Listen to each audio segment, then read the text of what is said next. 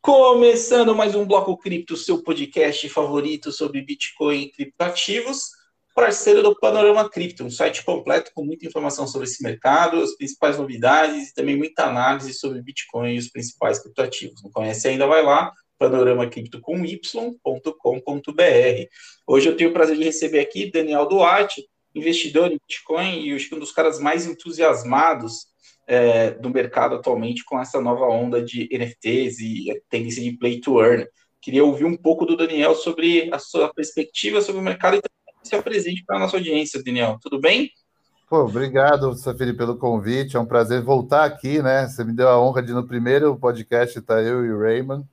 E naquela época ainda o Bitcoin 7, 8 mil dólares. E agora tudo o que aconteceu, acho que nesses dois anos desde o último, né? É verdade, muita coisa mudou. O mercado é completamente outro, né? Completamente outro, né? Eu, para quem não conhece, meu nome é Daniel. Eu tive a sorte de enxergar o Bitcoin um pouco mais cedo que a galera. E desde então fico pirando nesse tal do blockchain, né? O tal do blockchain e, e olhando as tendências tal, e realmente, como o Safiri falou, eu estou muito empolgado com NFTs, mas não os NFTs que está saindo hoje em dia nos jornais, né? Ah, compraram um quadro de meio milhão, de um milhão, de sei lá quantos milhões, mas sim na parte de NFTs com games. Essa mistura para mim de NFTs com games, Safiri, voltou a brilhar meu olho, como na época que eu descobri o Bitcoin, cara. Uhum. Vamos lá, sei que você é muito bom em fazer isso. Explicando para um leigo, né? Eu acho que essa tendência começou a cair mais na boca do povo a partir do fenômeno do, do Axie Infinity. E aí, agora, essa semana, a gente tem um lançamento que, na sua opinião, é um dos mais promissores aí. Contextualiza para quem está chegando agora essa relação, né? Como que os tokens conversam com os games e qual que é o potencial que você enxerga dentro disso? Eu acho que tem dois primos importantes a gente abordar, né? Um é que o mercado de games ele já tem uma economia punjante, né? Sem blockchain. O mercado per se, os jogos hoje em dia em PlayStation 5, nesses outros, nos outros consoles, eles já movimentam bilhões de dólares e é uma indústria de entretenimento maior do que música e cinema hoje em dia. Eu acho que eu e você, a gente é um pouco velho, a gente não enxerga o boom que é isso, né, Safir? Eu, pelo menos na minha perspectiva, não. Mas foi através do blockchain que eu, eu, eu resolvi realmente olhar com carinho para o game. E da perspectiva do blockchain, tanto eu quanto você, Safir, eu, poxa, acho que a primeira vez que a gente conversou junto de, de, de, blockchain foi em 2016. Você trabalhava naquela empresa que fazia registros em Bitcoin, né? Isso. É, e, pô, naquela época a gente já discutia do potencial desses novos blockchains que surgiam e que poderiam vir a fazer muita coisa, né? Mas naquela fase, o blockchain ainda tinha uma característica de como ser um, um registro monetário, né? um, uma, um balanço de para onde vão as moedas. Era uma primeira fase do blockchain. E desde aquele momento até hoje, a gente viu uma explosão de utilidades de blockchain realmente na prática. Porque quando a gente conversava naquela época, era na teoria, né? A gente já falava de DeFi, mas DeFi só foi bombar em 2019, 2020, 2021, de verdade. É, a gente já falava de NFT, CryptoKitties é de 2017, por exemplo, mas não tinha tecnologia de verdade para fazer, é, por exemplo, games com, com blockchain, né? Era uma coisa que a gente já ouvia na teoria que ia acontecer e que, de repente, agora com Axie, principalmente com blockchains como Solana, a gente vê que é bem viável de acontecer, né? A tecnologia está tá quase um plug and play para fazer acontecer. Concorda comigo? É, eu acho que teve um efeito pandemia também, né? Que acelerou um pouco essa tendência. Você concorda? Não, sem dúvida. Cada vez mais gente sentada na frente de um, de um computador. E mas eu acredito também muito que teve essa primeira coisa do Axie, que agora é um negócio que veio para ficar. O, a gente já falava de play to earn usando tokens. Na verdade, essa ideia de play to earn vem daqueles falsets. Lembra que lá atrás você clicava num botãozinho e ganhava Bitcoin? Aí quando o Bitcoin ficou caro, dava para fazer falset em cima de Dodge em cima de Digibyte. Quer dizer, esse conceito é um conceito que já tem há muito tempo, né? Só que antes era só apertar um botãozinho e ganhar uma miséria. O, o Axie Infinity provou que é possível um jogo gerar renda e gerar renda de verdade para os jogadores, né? Eu acho que esse caso, essa prova de conceito, veio de um jeito que é impossível não acontecer em outros casos agora. Agora é uma questão de tempo, assim. No, Dos próximos uhum. jogos virem aparecendo, e quem comprar antes esses jogos vai se dar muito bem, né? Muito bem. Uhum. Vamos falar mais de Star Atlas, então. Você que é uma oferta que você está acompanhando bem de perto, você analisou o projeto no detalhe. Para quem está acompanhando aqui, conta aí. Que, Não, que prim... Não, primeiro eu queria deixar claro assim que eu estava com a antena ligada por causa do Axie, mas eu não estava entrando nos sites todo dia e olhando todos os jogos de blockchain games. Eu não estava nisso. O Star Atlas realmente foi algo que, quando eu olhei, eu falei: Meu Deus do céu, o que, que é isso? Por quê? Eu já tinha uma tese de investimento anterior de apostar nos produtos que vêm da FTX, ou seja, que a Alameda está por trás, a SBF está por trás, o SAM, né, o tal do SAM está por trás, é um negócio que está dando muito certo. Na minha visão, ele é, ele é ele é a ponta americana do CZ, da Binance, né? Tem o CZ na Ásia e tem ele na América. E o americano tem essa questão de ser bom de marketing. Então eu gostava muito da FTX, apostei em Solana por causa disso lá já antes. Radium também, que é uma DEX ligada a Solana, ligada à FTX. Eu já estava nessa vibe. A hora que eu vi que, que, a, que a FTX estava lançando um, um, jogo e eu vi a imagem de dois negocinhos que parece Star Wars, brilhou demais meu olho, porque eu tenho um lado nerd, eu adoro Star Wars, acho demais esse universo de Star Wars. E aí pega isso, aliado com NFT, aliado com metaverso, aliado com vai DeFi dentro do jogo, aliado com tudo. Falei, meu Deus do céu, preciso estudar. E aí, quando eu fui estudar realmente o white paper e o tokenomics paper, eu ainda fiquei mais apaixonado. Eu percebi assim claramente esse é um projeto que as pessoas que estão por trás estão fazendo algo muito revolucionário. Vai acontecer de verdade, que eles estão falando? Só Deus sabe. Mas a probabilidade, ao meu ver, é, é alta. Eu estou muito empolgado mesmo. Quais são os primeiros destaques, além da própria qualidade do enredo, etc? O que, que você chamou mais sua, sua atenção? Olha, tem vários pontos. Um é que hoje, antes de lançar o jogo, não tem nem um minigame, né? Porque tem todo um roadmap em cima já tem 20, 29 mil pessoas no Discord, todo dia aumenta 500 pessoas, mil pessoas. Já tem uma comunidade grande para o jogo antes do jogo começar. É, esse é um ponto. Outro ponto é que as parcerias que, essa, que esse jogo está fazendo com os players de game são estratégicas. A Animoca Brands, que são é uns caras que são muito bons em game de NFT, Unreal Engine 5, que é, que é que é uma empresa que faz game também.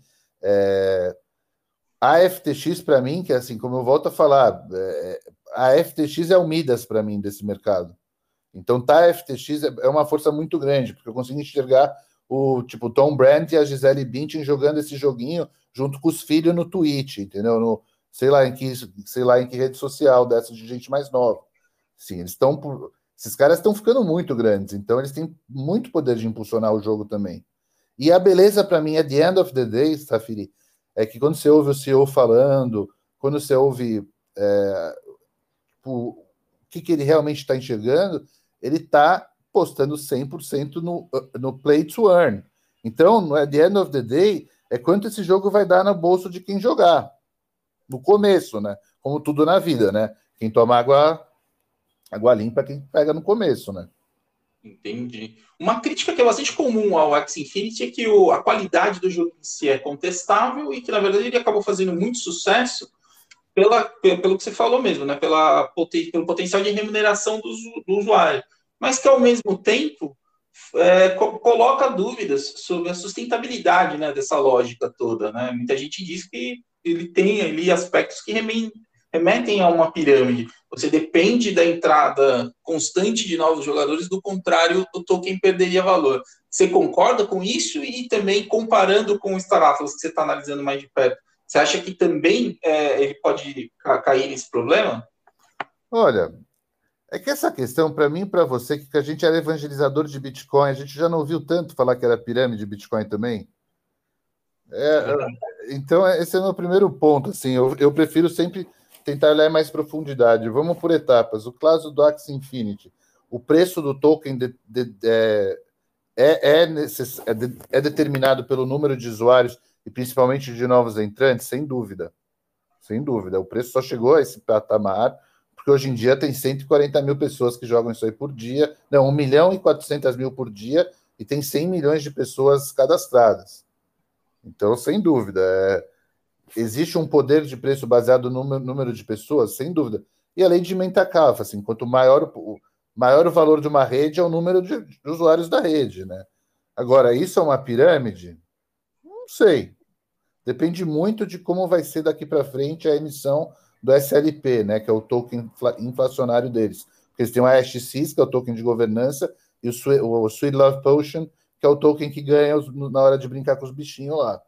É, então, a parte de ser pirâmide ou não, a minha visão vai depender muito do processo de emissão daqui para frente, da equipe. Do, da equipe. É, sem dúvida, assim que parar de entrar novos usuários ou baixar o número de usuários, os preços vão cair também, isso é evidente. Um jogo só vai manter o preço baseado no número de pessoas. Dito tudo isso, tem jogos bases de, de usuário muito maior que o Axie Infinity no mundo.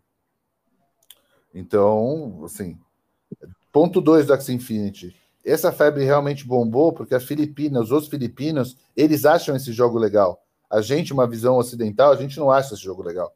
Mas tem gente que acha. Eu nunca achei jogo de Pokémon legal. Mas tem gente que acha. É... Agora, se esse é um jogo do padrão jogo de verdade de PlayStation, óbvio que não. Óbvio que não. É... E essa é a grande minha tese no, no Star Atlas. Eu vejo esse jogo com potencial de ser um jogo que as pessoas jogariam porque é um jogo muito legal.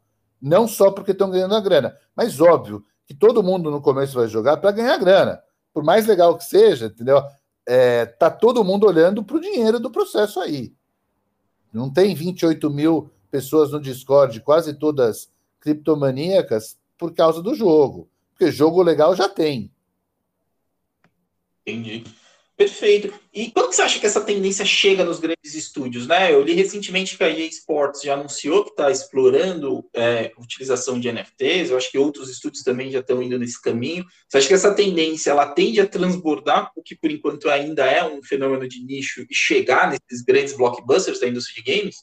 Não, sem dúvida nenhuma. Eu acho que hoje saiu notícia que a Sony registrou na patente do PlayStation agora coisa com troca de criptomoedas, criptoativos porque, na verdade, todos os tokens eles são criptoativos, né?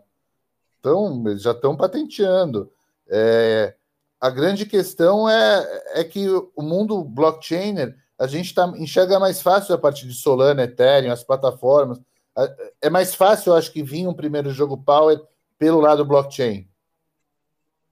De que usa token, né? No, power no sentido play to earn, não no sentido qualidade do jogo em si, ou gráfico. Não, a minha perspectiva aqui nesse papo é sempre focado no play to earn, que é isso que me, me deixa maravilhado. Assim, eu estou vendo na minha frente nascer em escolinhas de, de para pessoas jogarem esse joguinho e a pessoa ganha uma bela grana e a escola ganha uma bela grana. Estou vendo um mercado de trabalho muito interessante aí. Isso que me uhum. encanta em tudo no processo também. E, é, e quando você fala de mercado, desculpe interromper, mas quando você fala de mercado de trabalho e do próprio conceito das escolinhas, a gente está falando aí do metaverso, né? Que é um, um, conceito que ainda é pouco claro para a maior parte das pessoas, apesar disso já ter sido colocado como prioridade de gigantes da tecnologia, como o Facebook, por exemplo. Queria que você também me ajudasse a explicar um pouco esse conceito para quem está tendo o seu primeiro contato. Eu acho que é, é, é dar os exemplos do passado, né? Second Life, eu acho que é um exemplo muito claro de metaverso era um metaverso inicial, mas, poxa, quantas pessoas não entraram nesse mundo e criaram um avatar e viraram amigos, gente do mundo inteiro? E o metaverso é aquela ideia de que um dia vai ter um chip perto do cérebro que você pode encaixar e ir para outro universo mesmo, meio que nem Matrix. Obviamente que agora esse, a gente está vendo uma primeira fase de metaverso, que é essa que você olha pela, pelo, pelo olho, brinca na, na frente da tela de um computador ou de um telefone, mas a, a ideia de metaverso já está dada faz tempo, né?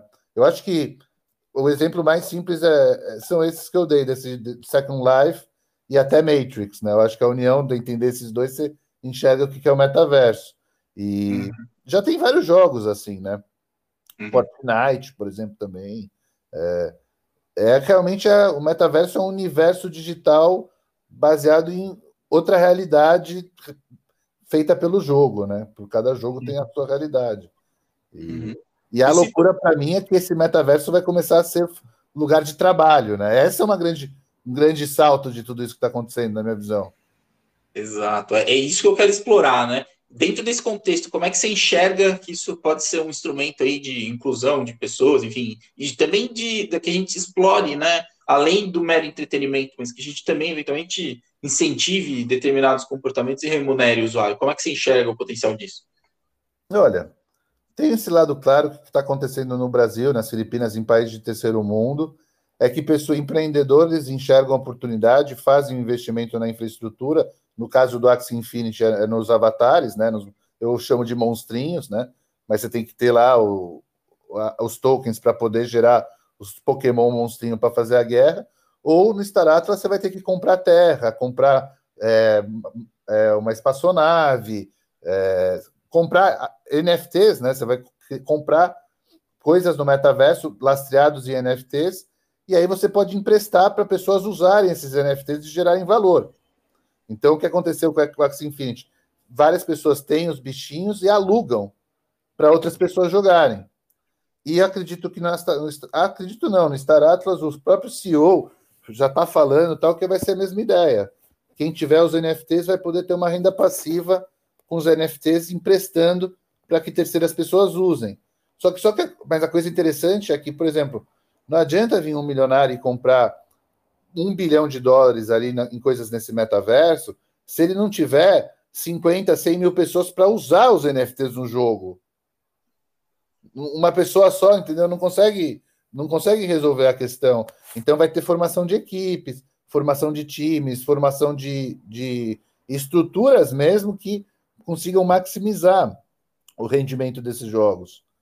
É, e para mim o Star Atlas ele, ele é um que tem grande potencial de ser o primeiro dessa linha, porque ele é um jogo que envolve estratégia intra, intra jogadores. Vai ter que ter um minerando, outro com a nave espacial protegendo, outro levando com uma outra nave espacial o, o suprimento. Pelo que eles estão passando através das, é, dos papers e das coisas, é um jogo que realmente imita o real, no sentido que para você ganhar grana, você vai ter que montar empreendimentos. Então, você, da perspectiva do empreendedor brasileiro, ele pode comprar esses NFTs, fazer um curso de mentoria, onde ensinar os alunos a jogar, porque a gente tem que partir do pressuposto que aqui no Brasil nem todo mundo fala inglês, né? Então, ensinar um time como jogar, montar uma estratégia e fazer uma estratégia que consiga maximizar a captação dos tokens através do jogo, né? Uhum. Eu tô maravilhado com essa ideia, cara. Maravilhado mesmo. Porque eu, eu gosto de ganhar dinheiro com novidade, mas ver um negócio que se eu investir agora, eu posso depois gerar emprego para uma galera, não é emprego no sentido tradicional, né? Mas posso gerar oportunidade de, de, de, de pessoas ganharem rendimento em cima de, de joguinho, eu acho demais, cara. Acho muito legal. É, um tema que me chamou muita atenção é uma notícia de poucas semanas atrás que o Anderson Horowitz, que é um dos fundos mais respeitados do Vale do Silício, investiu quase 5 milhões de dólares numa escolinha de Axie Infinity, né? Aí eu fui ah. tentar entender um pouco melhor, mas eu queria ouvir você, que você aprofundou mais no tema. O que, no fim do dia, é uma escolinha? Qual que é a lógica de funcionamento? E o que, que você imagina que isso vai estabelecer aí como tendência?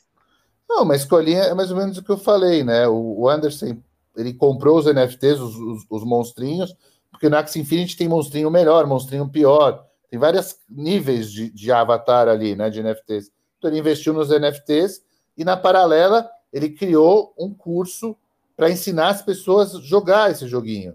É um jogo individual, então não vai ser que nem Star Atlas, que vai ter que ter coordenação entre os jogadores. Mas você tem que ensinar um jogador como ganhar, individualmente. Então, tem, é, né, cria uma, uma, aula gravada no YouTube, e depois tenta sempre maximizar a estratégia dos jogadores, para os jogadores ganharem mais. Dá para você fazer tipo um coach de Axie para o jogador que está usando o seu NFT render mais com ele, entendeu? Uhum. Então, então, você, na verdade, você está comprando os ativos, né? Que você compra os ativos para poder, poder jogar, e além disso, você treina o jogador que vai jogar para você. Mais ou menos é, é essa a ideia de, uma, de um scholarship, né, dessas escolinhas. Então é mais ou menos como funcionam as equipes profissionais de esportes, né? Meio que a mesma lógica, né? Você investe numa infraestrutura, aposta ali numa formação num time, treina os jogadores para competir, né? É, mas no modelo que é muito mais democrático, onde todo mundo ganha, não é? No modelo que está o Axie Infinity até esse momento, não precisa ser, ser o melhor do mundo para ganhar, né? É um negócio. E é, isso tem a ver um pouco com o comportamento de emissão dos tokens agora. Uhum. Porque a gente tem que ser realista, né, cara? Esse jogo já deu 800 vezes o valor do token, 600 vezes. Uhum. É um número muito absurdo, né? É, não, quando a gente olha pela rentabilidade dos protocolos, né, das aplicações, ele ultrapassou Bitcoin e Ethereum nas últimas semanas, né, em quantidade de valor gerado. É, é realmente fenomenal. Né? É, essa é uma das razões também do porquê que agora a gente precisa olhar com mais atenção para isso, para tentar participar dessas ofertas no início, né? Queria que você compartilhasse um pouco dessa experiência, né? Como que um interessado em entrar nesse mundo consegue participar além de meramente jogando, né? Como é que se dão essas ofertas e se você puder compartilhar um pouco do Star Atlas que você está comprando mais no detalhe, como é que foi essa distribuição dos tokens iniciais? Olha, cada projeto tem a sua característica, né? Mas o que eu percebi no Star Atlas? Eles fizeram num modelo, como o cara, o, o, o CEO está muito nítido para ele que mais que qualquer coisa ele precisa fazer um jogo play to earn, ele fez um modelo que ele só soltou 2% dos tokens na pré-compra, no pre-sale public. Ele vendeu já uns 25% no, no investidor anjo, VC, antes de oferecer. E, e tem 30%, eu estou falando de Polis, tá? Porque são dois tokens, Polis e Atlas. Mas o Polis é como se fosse o, o AXS, né? É, comparando com o Axie Infinity. É, então, só 2% foi para o grande público. O resto foi para esses investidores anjos, que ficaram com uns 20%, 22%, e o time tem 30%. Só que esses dois, tanto o investidor anjo quanto o time, eles têm um vesting, eles estão travados os tokens dele por dois anos, são 104 semanas, onde cada semana vai liberando. Então, nesse início do jogo, tem muito, muito pouco token disponível. Vai ser uma, assim, uma coisa absurda o que vai acontecer na, na quinta, quando lançar na, na, no mercado que, que eles, como eles fizeram para distribuir esses 2%? A FTX é, é, falou assim: ó, para você poder participar de um sorteio, que talvez, se você ganhar no sorteio, você pode comprar 500 dólares desse token. Você tinha que ter 150 FTX, FTTs, que é a moeda da FTX, staking dentro da corretora.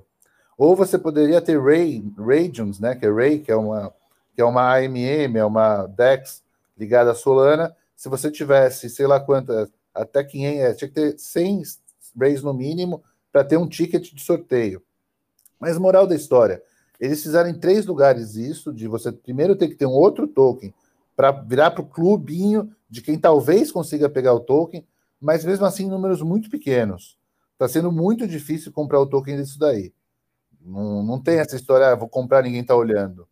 Então, e mesmo, sim, ou você comprou pre-sale, é, investidor anjo, ou se você pegou agora, você vai pegar pouca coisa, 500 dólares, 700 dólares, 700 dólares. Então, eu acredito muito que o investimento vai estar em comprar os NFTs e utilizar eles nos jogos, porque os jogos vão emitir os tokens. Uhum. Então, muito, por exemplo, 2% de EO dessas paradas em três lugares diferentes, 1% na FTX, meio na Radium, meio na Apollo X é muito pouco. O próprio jogo no começo vai emitir um número de tokens que passa a 2% muito rápido. Então, quem começar no começo desse jogo vai ter bastante token. Então, tudo me leva a crer, tudo leva a crer que vai ser um começo muito bom para quem jogar, vai ganhar legal, sabe? Aquela sair mídia falando, ó, oh, pessoal jogando esse jogo sem nem ter que investir muito, tá ganhando. No começo, acho que não vai precisar nem que se invista muito para ganhar. Mas se você já tiver investido, você vai ganhar mais e ao longo do tempo, quem não investir não vai ganhar. Assim, eu acho que vai ter uma curva disso daí. Entendi. Pô, muito legal. É, aproveitando que você está aqui, vamos falar um pouco mais do mercado como um todo, Daniel. É, linhas gerais, aí, qual o seu, seu sentimento? O que, que você acha que a gente deve ter aí para os próximos meses até o fim do ano? E a pergunta que não quer calar, já passou ao all-time high ou você acha que a gente ainda tem chances de ultrapassar aí e, o Bitcoin negociando acima de 70 mil dólares ainda em 2021? Olha, eu acho que essa correção para os 30 e voltar para os 50 foi muito, muito benéfico para o Bitcoin. Eu acho que mostrou que a tese institucional era de verdade É, houve muita compra de banco, de, de não é, não está mais no varejo. Então defendeu muito os 30 mil dólares, muito bem. É, eu estou otimista. Eu não, eu, sinceramente, eu prefiro quando sobe aos poucos do que quando sobe esticadaço, reto. Então, assim, para passar de 70 mil dólares, acho bem provável até o final do ano. Bem provável, porque já estamos em 50, 48 agora, não, não, não vejo muito nuvens pretas nesse mercado, mesmo porque tá uma euforia de NFT, uma euforia de tanta coisa. É... Eu tô bullish, continuo bullish. Os governos apertaram muito o dedo, né? Liberaram muita grana, tá o um mercado meio meio, o mercado muito mais assustador que o mundo cripto, o Bitcoin em si, né? Eu, uhum. particularmente, a minha tese de investimento atual, eu estou preferindo agora colocar em coisas mais arriscadas. Porque se eu estou na tese que o Bitcoin veio para ficar nesse preço e vai subindo um pouco mais, você colocar umas moedinhas tipo Radeon, tipo Solana, se o Bitcoin subir, essas vão subir muito mais, né? Então, uhum. eu estou olhando com mais carinho para elas, para essas moedas, uma coisa que eu não fazia dois anos atrás, que foi a época que eu realmente fiquei gritando: comprem Bitcoin, comprem Bitcoin, comprem Bitcoin. Então, o que eu diria é o seguinte: eu não acho que o investimento hoje em Bitcoin seja tão suculento quanto já foi, mas é um mercado que está aí, que vai subir e que é o mais seguro. É sempre é óbvio, né? Quanto mais segurança, menos possibilidade de várias vezes, mas é, é um ativo que, puta, tem que ter um pouco sempre, né? Mas eu, particularmente, estou tô, tô olhando para esses outros mais, por isso que eu eu estou indo na ponta mais agressiva de todas, que é esse jogo, né? Star Atlas, né? Eu realmente estou querendo fazer investimento substancial do meu capital nele, porque eu acho que é onde vai estar. Tá. Gaming é onde o negócio vai explodir agora, entendeu? Uhum. E Ethereum, Daniel, como é que você tem enxergado a expectativa para Ethereum 2.0? Qual que é esse Olha, eu achei que foi muito. O London, né? O que foi muito legal. O Ethereum já subiu muito, né, cara? Desde a, relação Bitcoin e Ethereum desde 2019, 2020 para agora já apreciou legal. E o grande problema, na minha visão agora, é uma Solana da vida que faz 55 mil transações por segundo versus as 300 que o Ethereum faz por bloco, né?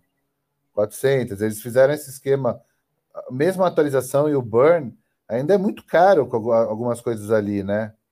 Enquanto a Solana está indo muito mais leve. Então, dentro de protocolo, eu não. Assim, o Ethereum virou o Bitcoin. Mas a Solana. É, é que também é até meio complicado falar isso agora, que a Solana já subiu. Mas você sabe lá no meu grupo tal, que eu estou falando de Solana quando estava 20 dólares, né?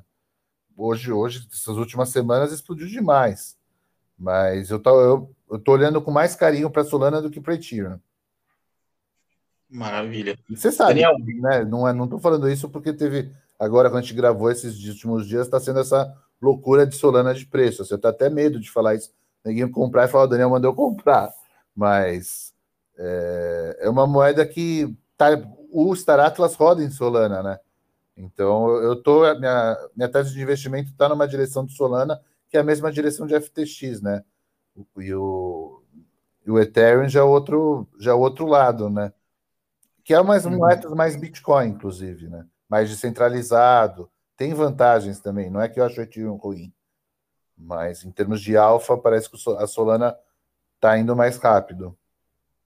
Muito bom. Daniel, queria agradecer muito é, pelo seu tempo, pela sua atenção. Acho que para quem está se interessando agora para o assunto, foi uma verdadeira aula. E deixar o espaço aí para que você passe um recado para quem acompanha o podcast e quiser saber mais um pouco mais sobre as suas ideias, suas teses, enfim. É, eu quero primeiro só fazer uma pergunta para você antes de acabar. Que, de protocolo, é. De protocolos, fora Ethereum e Solana, tem mais algum que você olha tal? Porque já que a gente, eu fiz essa comparação tão forte, né? Levanta Sim. a bola para você também. Quais outros protocolos você acha legal das pessoas olharem?